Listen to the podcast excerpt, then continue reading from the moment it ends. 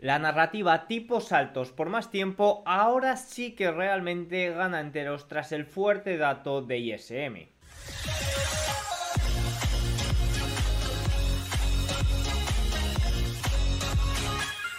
Muy buenas a todos y bienvenidos un día más al canal. Hoy es lunes 5 de febrero de 2024 y en este momento son las 21 y 16 minutos hora española, 15-16 horario ET. El día de hoy es un día donde la narrativa de tipos altos por más tiempo, no bajada de tipos en marzo, finalmente sí que ha ganado enteros tras ese fuerte dato de ISM que venía comentando los últimas, las últimas sesiones, que era importante, sobre todo ver la partida de empleo y de precios. Ambas han sorprendido mucho al alza. Por tanto, la narrativa tipos altos por más tiempo gana enteros. Las probabilidades de bajadas de tipos en este momento son inferiores al 16%. Hablaremos de todo eso. Previo a eso, anoche Jerome Powell concedió una entrevista. La concedió el jueves, pero se publicó anoche, hora española, en 60 mm, minutos, que se llama entrevistas de 60 minutos, en el que no dijo nada, pero sí que es cierto que enfatizó eh, esos comentarios del miércoles de la decisión de tipos la rueda de prensa posterior a la decisión de tipos. Ahora miraremos también lo más importante sobre ello. Y en general se trata de una semana donde los resultados empresariales no son tan importantes, los datos macros tampoco son tan importantes, pero sí que es cierto que habrá muchos comentarios de la Fed que muevan eh, la narrativa del precio. Vamos a verlo. Arrancamos comentando el dato de PMI Caixin de servicios, una encuesta privada, no es la encuesta oficial de China, pero que nos sigue mostrando debilidad frente a lo esperado. Fíjense que el dato fue de 52,7, fíjense que fue inferior al del mes eh, pasado y eh, se trata de, de, una caída desde el máximo de 5 meses que se consiguió en diciembre. Sí que es cierto que fue el decimotercer mes consecutivo de expansión en la actividad, pues prácticamente desde enero del año 2023, cuando los cierres por COVID finalmente acabaron, señalando un aumento sólido adicional de la producción del sector servicios apoyado por condiciones de demanda subyacentes más firmes y adquisición de nuevos clientes. Sin embargo, el crecimiento de los pedidos de exportación disminuyó, aunque solo marginalmente. En el lado de los costes, los precios aumentaron ligeramente, pero por debajo del promedio de la, de la serie debido a costos mayores eh, de materiales crudos, laborales y transportes.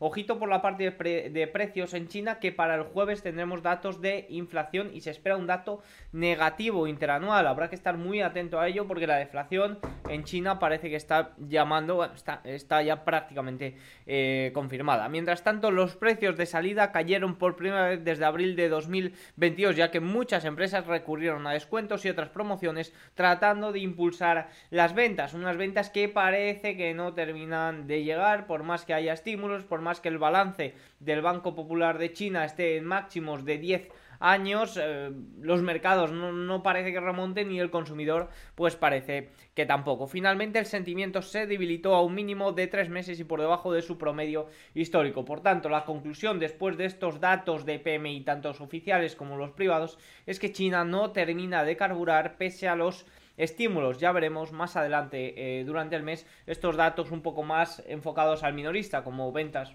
minoristas, producción industrial, eh, empleo y demás. Más cosillas si nos vamos ya con esa entrevista a Jerome Powell, eh, pues como decía en la introducción no hubo sorpresas, el discurso fue el mismo que el del miércoles, pero sí que es cierto que se enfatizaron algunas cosillas. Powell Indicó que es probable que los responsables de política monetaria esperen después de marzo para recortar las tasas de interés. De nuevo vuelve a citar como marzo una fecha donde no habrá bajadas de tipos. Esta postura se alinea con la necesidad de datos económicos que confirmen que la inflación está camino hacia el objetivo del 2% de manera sostenible. Su principal preocupación es la inflación. Y sí es cierto que en este momento, con todo lo que está ocurriendo en el Mar Rojo y las volatilidades de precio que pueden causar, pues sí que es cierto que eh, tiene sentido ser un poco más eh, cauto. Powell sugirió que es poco probable que los responsables de política monetaria cambien dramáticamente sus previsiones para las tasas de interés en el próximo año manteniendo la expectativa de tres recortes de tasas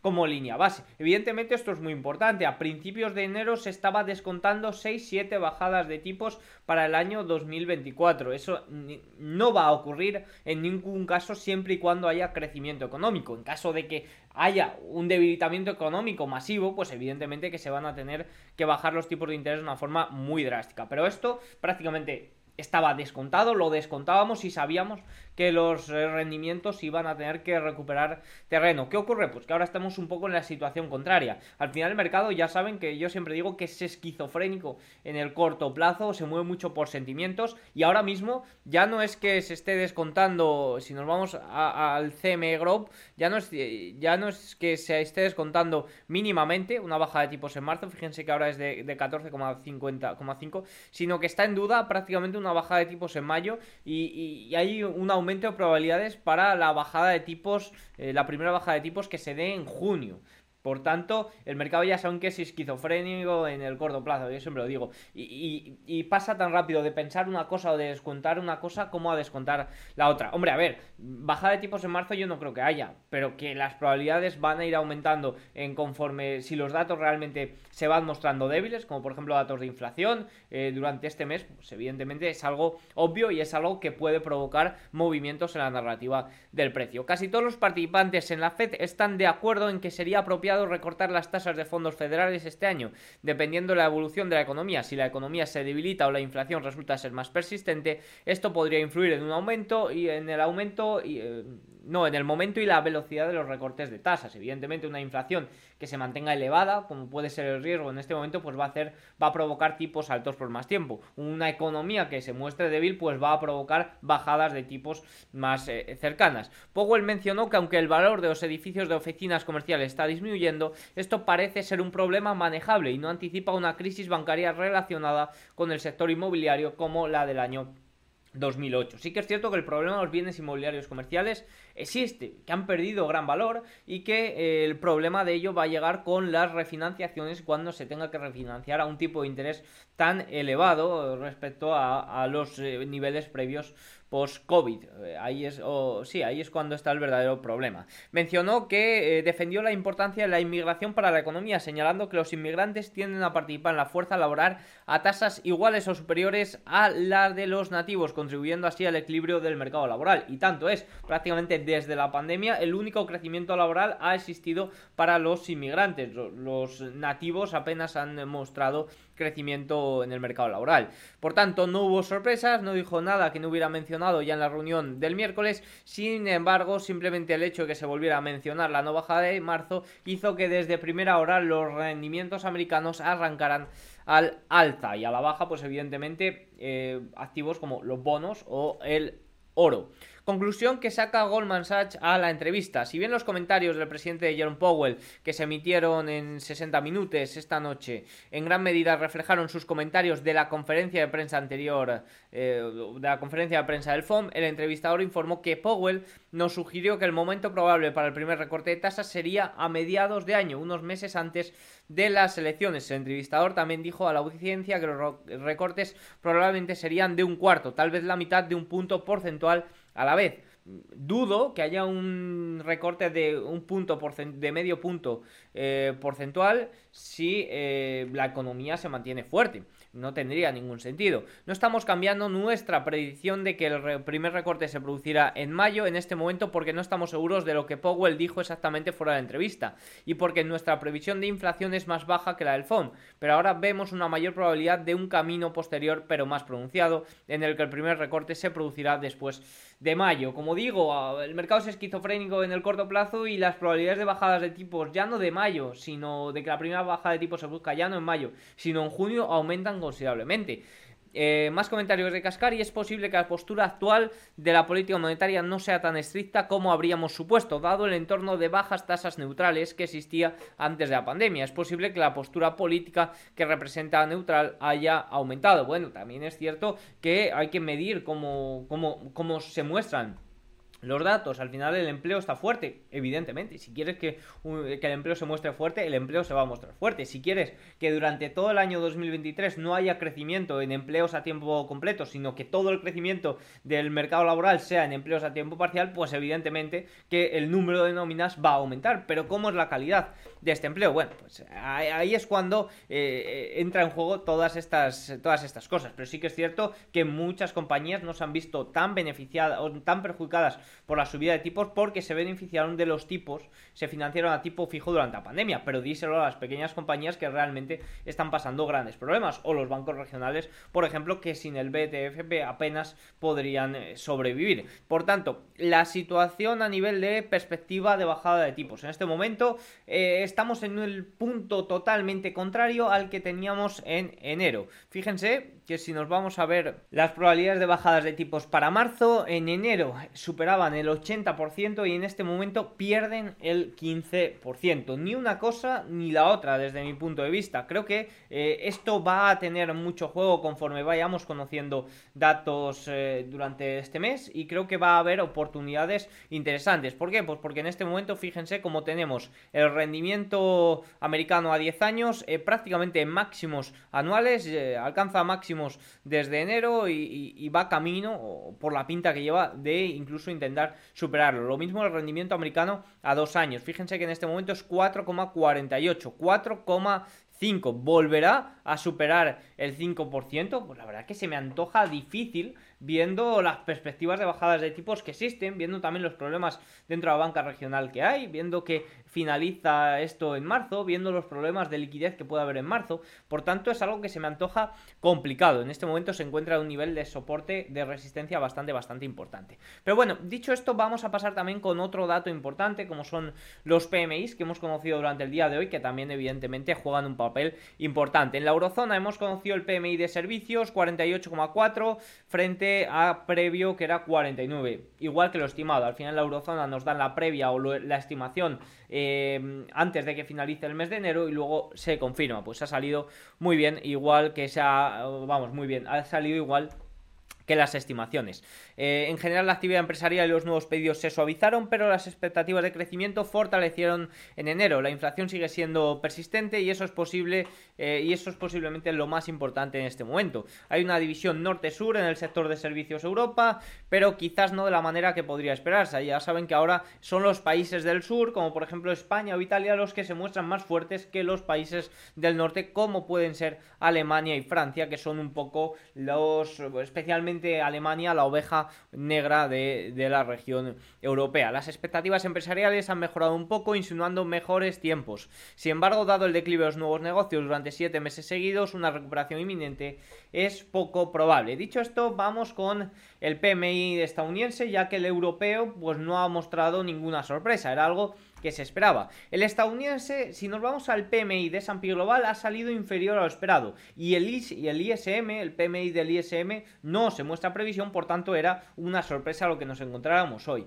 Antes de empezar, mencionar varias cosillas. El dato más importante es el del ISM o el que más relevancia tiene. El dato de PMI de S&P Global pues se mide igual que se mide los de otras regiones, por tanto para comparativas quizás sea más útil. Hay algunas diferencias. PMI, desde mi punto de vista, es más completo o es más objetivo. Trata a las empresas por tamaño, es decir, pondrá el dato por tamaño. Las preguntas parece que van más enfocadas. Eh, nos dice el número de encuestados, nos dice la tasa de respuesta, que es bastante alta, superior al 80%, que para encuestas estadounidenses está, pues la verdad, que muy, muy bien. En cambio, el ISM oculta todos este, estos datos, no pondera a las empresas en función de capitalización o de la situación. Es más, el ISM, según está entendido, solo entrevista a, compañías más grandes, a compañías que interesan, y el PMI, pues sí que muestra eh, un conjunto más global, entrevistando también a eh, gestores de compras de compañías mucho más pequeñas. Dicho esto, si nos vamos al PMI fue de, eh, de S&P Global fue de 52,5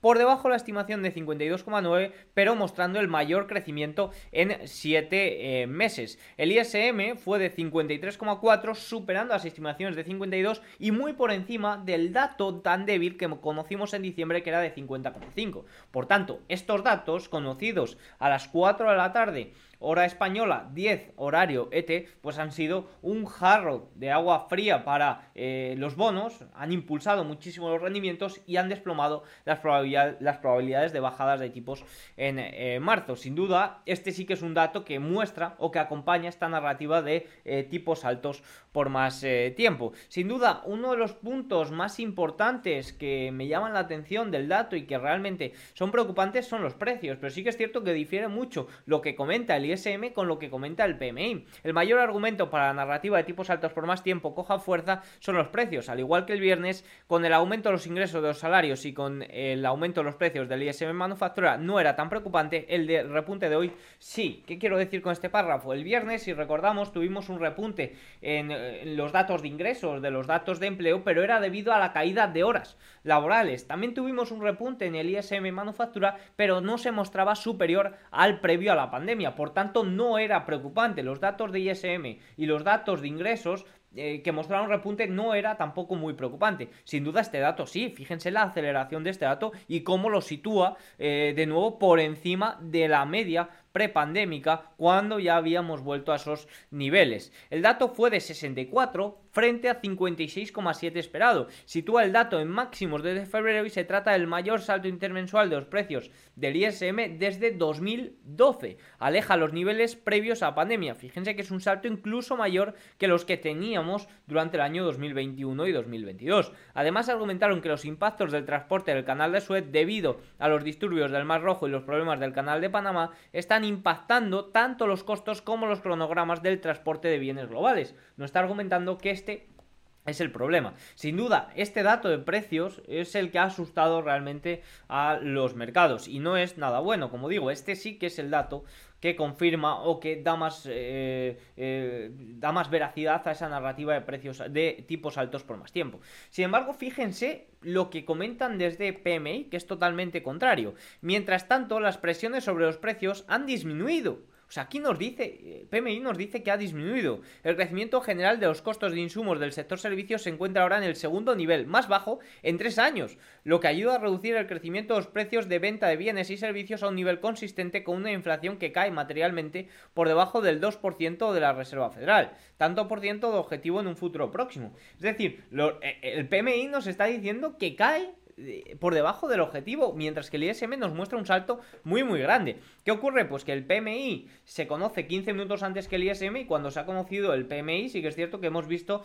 un movimiento a la baja de los rendimientos, un movimiento al alza de los bonos, un movimiento al alza del oro. Por tanto, la verdad que es un dato muy difuso, sí que es cierto que la partida de precios del ISM es muy preocupante y es algo para alarmarse y confirma esa narrativa de tipos altos por más tiempo, pero la parte de PMI de S&P Global pues evidentemente es preocupante y débil porque nos está mostrando que realmente la inflación eh, ya, no, ya no es un problema. También eh, quería prestar mucha atención a la partida de empleos dentro del ISM, porque vimos un desplome muy fuerte durante el mes de diciembre. Y aquí, claro, pues yo mencionaba, ojo, porque ahora mismo puede que se esté empezando a notar este efecto de las subidas de tipos en el ISM. Bueno, pues rápidamente eh, han hecho desaparecer este dato tan bajo. Fíjense que estaba en el nivel 43 y rápidamente se ha situado por encima de 50.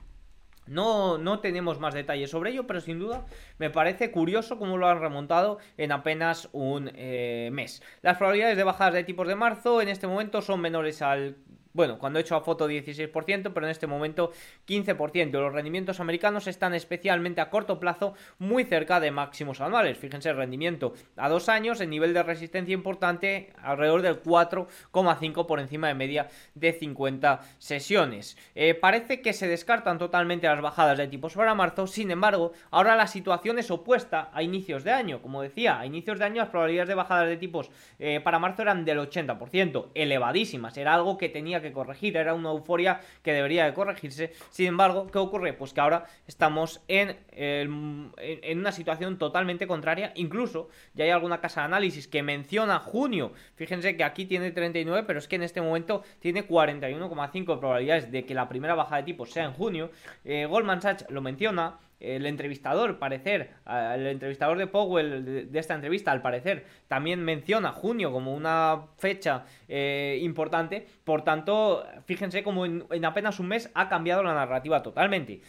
Pues yo no estaba ni con eh, las 6-7 bajadas de tipos ni las probabilidades de un 80% para marzo, pero sí que estoy a que estas probabilidades de marzo son muy bajas, eh, a que cualquier dato económico que se muestre débil, sea sé, por ejemplo, problemas en banca regional, pueden hacer que las probabilidades de bajadas de tipos aumenten y por tanto eh, veamos movimientos contrarios pues a la baja en los rendimientos en el corto plazo. Al menos eh, es, un, es mi visión. La brecha entre el Nasdaq y el rendimiento americano se cerró recientemente. Fíjense que se cerró a inicios de febrero con ese movimiento a la baja de eh, la renta variable que lo tenemos aquí del Nasdaq y con ese movimiento también a la baja que tuvimos con los rendimientos el miércoles y ya saben al final es una brecha fíjense que con con el S&P 500 va más ligada, con el S&P 500 equiponderado va todavía más ligada y con el Russell 2000 está ligado totalmente, si no revisen el vídeo que publiqué el sábado, pero es una brecha que generalmente tiende a cerrarse. ¿Y cómo se puede cerrar? Pues muy sencillo, o corrigen las bolsas a medida que los rendimientos siguen el repunte, ¿hasta dónde van a llegar los rendimientos? ¿Se van a volver a situar los rendimientos americanos a dos años en el 5%? La verdad, eh, se me antoja complicado. Evidentemente que hay un crecimiento económico muy sólido. Un crecimiento económico entre muchísimas eh, comillas, pero, pero se antoja difícil que esto pueda ocurrir.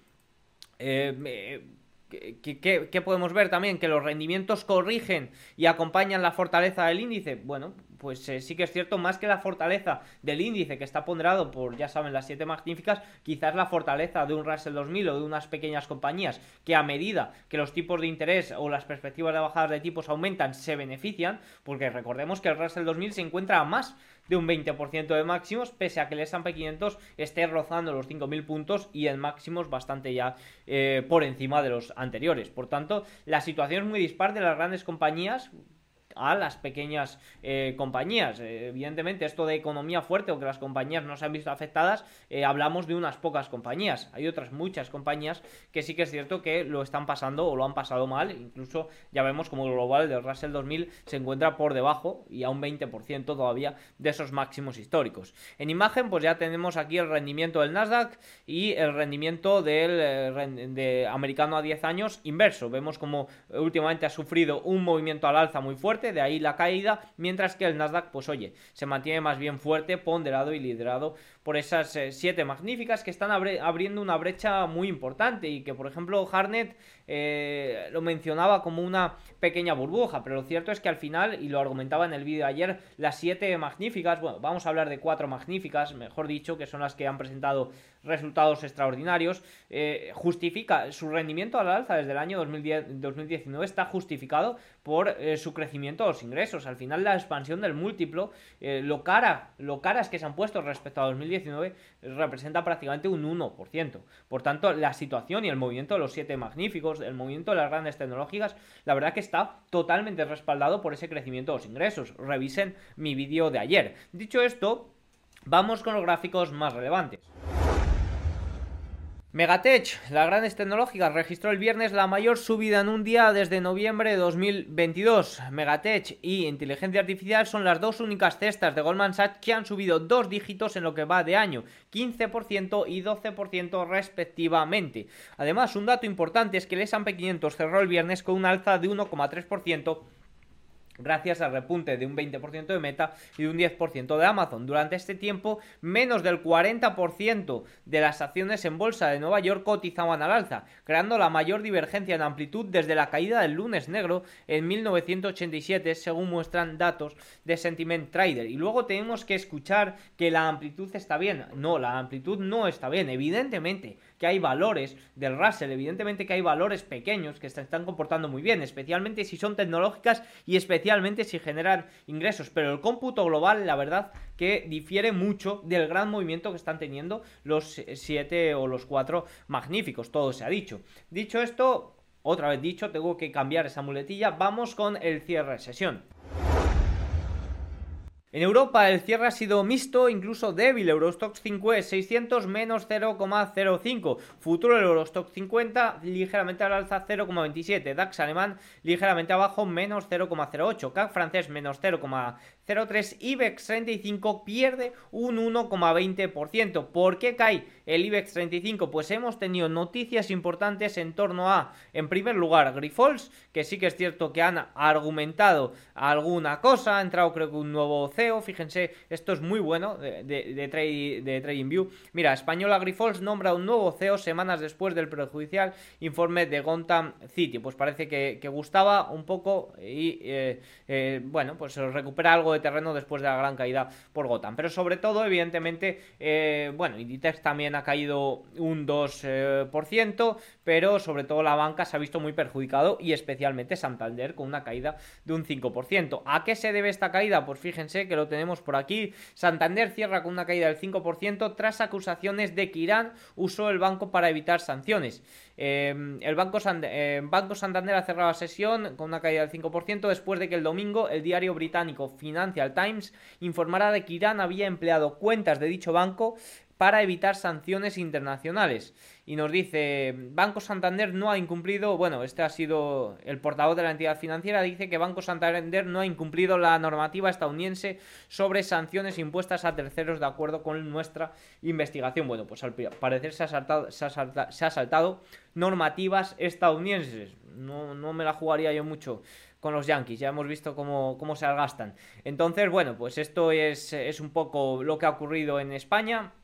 Eh, y de ahí esta caída del IBEX de un 1,20%. Sí que es cierto que todavía mm, con un movimiento más fuerte que el que tuvo en octubre-noviembre que otros pares eh, europeos. Y sí que es cierto pues que con una corrección también mayor. Reino Unido 0,01 el futuro, Italia 0,72 arriba, Suiza 0,16, Países Bajos 0,36%. Si nos vamos a Asia, siguen, bueno, antes de eso, rendimientos alemanes suben en el día de hoy, de ahí que, sea más débil el movimiento o el rendimiento eh, de, las acciones, que sí que es cierto que los índices europeos se beneficiaron mucho la semana pasada por la perspectiva de bajada de tipos que se acercó, pero sí que es cierto que se me antoja difícil que el Banco Central Europeo mueva ficha previo a la Fed. Eh, rendimientos del bono alemán así lo interpretan y suben un 2, o suben a 2,31%.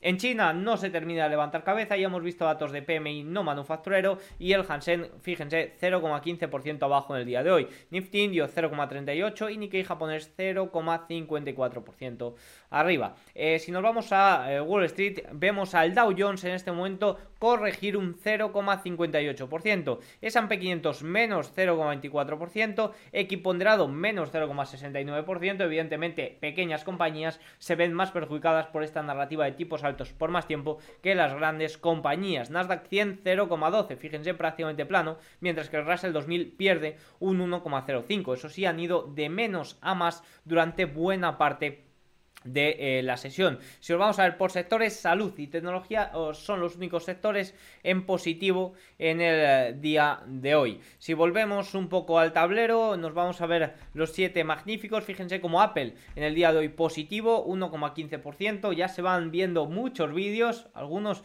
la verdad que, me parecen incluso sorprendentes de, la, eh, de cómo se comporta el ser humano de las Vision Pro. La verdad, soy bastante escéptico ante este tipo de, novedades. Sí que es cierto que pienso que es el futuro, o puede ser el futuro para trabajar. Se me antoja difícil cruzarme con alguien en un coche y que vaya con unas Vision Pro, la verdad. No me gustaría tener un golpe con él y creo que no voy a tener un pronto muy bueno en ese caso. Eh, Microsoft, menos 1,48% en este momento. Nvidia, de nuevo, 4,26%. Ha subido más de un 35%. Bueno, y es que ya incluso estaríamos hablando de casi un 40% lo que va de año. Fíjense que si os vamos al día 1 del mes, pues... Eh, sí, podríamos hablar de que prácticamente ha subido un 40% y todo esto antes de presentar resultados, que no presenta resultados hasta el 21 de febrero. Se ha visto muy beneficiado por toda la narrativa de eh, buenos, buenos resultados de ASML, buenas perspectivas de Taiwan Semiconductors, unos resultados algo más suaves de Nvidia, pero sí que es cierto que grandes resultados de las cuatro magníficas. Meta subía un, un, un 20% el viernes y evidentemente todo esto pues parece que le ha beneficiado bastante a Nvidia. Como vemos sube un 4, otro 4,26%.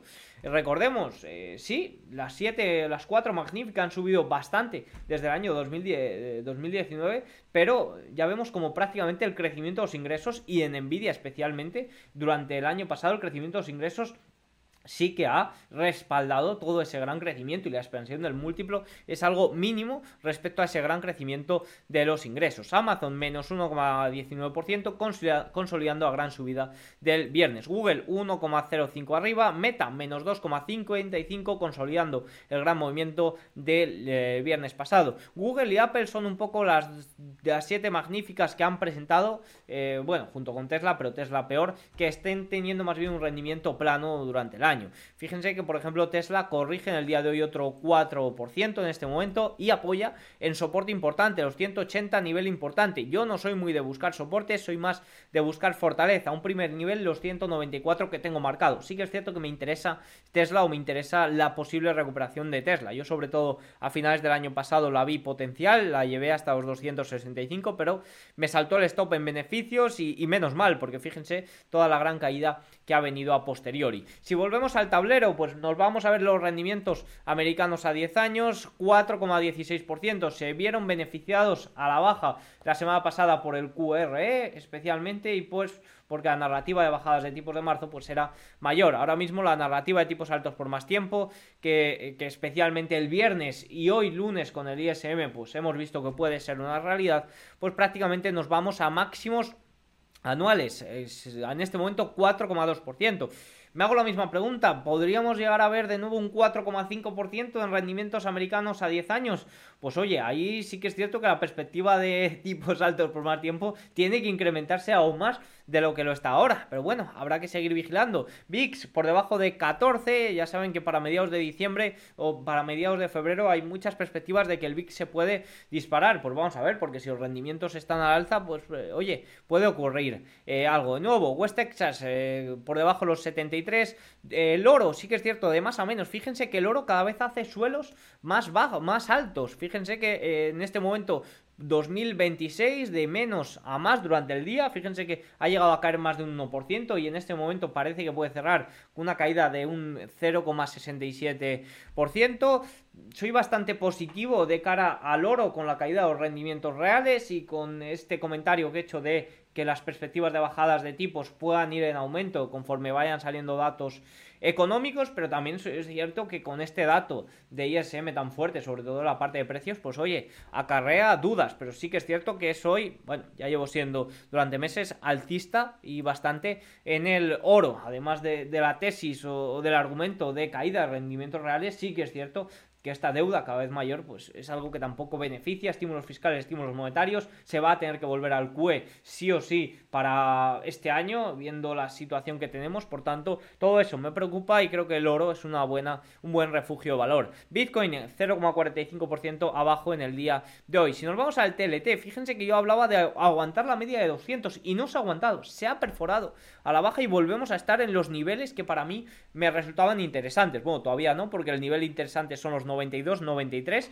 para mi gusto o según mi, perspectiva. Y de nuevo volvemos a aproximarnos a esos niveles tras romper media de 200 que oye, sí que es cierto que yo pensaba que podía consolidar por esos niveles pero de momento parece que la consolidación va a ser eh, durante más tiempo. Evidentemente conforme la narrativa tipos altos por más tiempo desaparezca, las probabilidades de bajadas de tipos aumenten, pues eh, sí que es cierto que eh, tendrá tirón al alza de nuevo como tuvo la semana pasada, especialmente el lunes. Fíjense cómo los rendimientos americanos van todos al alza, de nuevo la curva vuelve a estar invertida, fíjense a dos años como estamos el 4,47, a 30 años 4,34%, menor rendimiento a largo plazo que a corto eh, plazo. Y fíjense pues cómo estamos prácticamente en todos los rendimientos en máximos de eh, enero en niveles de resistencia muy muy importantes que oye si se rompen al alza pues ya serían niveles eh, más, eh, más preocupantes. Por tanto, incluso podríamos volver a ver cómo el índice de condiciones financieras vuelve a repuntar, algo que sin duda ha servido de alivio durante, las últimos, durante los últimos meses. Pero oye, si la inflación sigue siendo un problema, pues evidentemente tipos altos por más tiempos, la narrativa que debe seguirse, aunque veía, ya, ya lo comentaba ayer, veía el dato este de True Inflation, que nos muestra un poco la inflación real a pie de calle, estaba en 1,35%. Este dato, cuando estábamos en el pico de la inflación, mostraba un, dato muy superior, en el 12, 14%, incluso creo que llegó. ¿Por qué? Porque la inflación real, el crecimiento del precio real que viven la gente a pie de calle, pues suele ser incluso mayor que el dato de IPC que se conoce. Y en este momento, pues es al contrario, es incluso inferior. Por tanto, habrá que estar muy atento. Esta semana sí que es cierto que no hay datos económicos que, nos sirvan de guía, pero sí que es cierto que habrá comentarios y changarrillos por parte de miembros de la FED que no van a hacer más que marearnos. Por tanto, habrá que esperar a la semana que viene para datos más importantes. Con respecto al dólar, pues mismo movimiento que el rendimiento. Sí que es cierto que ha roto muy fuerte la media de 200 sesiones y que vuelve de nuevo al 104,95. El problema que tiene especialmente el dólar, por ejemplo, frente al euro, es que apenas hay. El euro no es una moneda tampoco muy fuerte y tampoco tiene pinta de que se vaya a fortalecer. En caso de que tenga movimientos al alza, pues parece más probable que sea por debilidades del dólar, porque las bajadas de tipos del dólar estén cada vez más cerca que por fortaleza del euro, que va un poco a vanguardia de lo que haga el, eh, dólar. Pues fíjense cómo de nuevo ante un nivel importante, os 104.147, eh, nivel también de resistencia cuanto menos importante. Si nos vamos al USD JPI, pues de nuevo, al igual que la semana pasada, máximos 148,6, eh, muy cerquita también del nivel importante, 150. Así que nada, dicho esto, para mañana... Para mañana tendremos datos de ventas minoristas en la eurozona. En Estados Unidos hablará Mester de la Reserva Federal. Esta noche tendremos resultados de Palantir y mañana nos espera Spotify previo a la apertura. Así que nada, tienen todos los datos. Espero que os haya gustado este vídeo. Eh, si es así, hacérmelo saber con un like, un comentario y nos vemos mañana. Chao.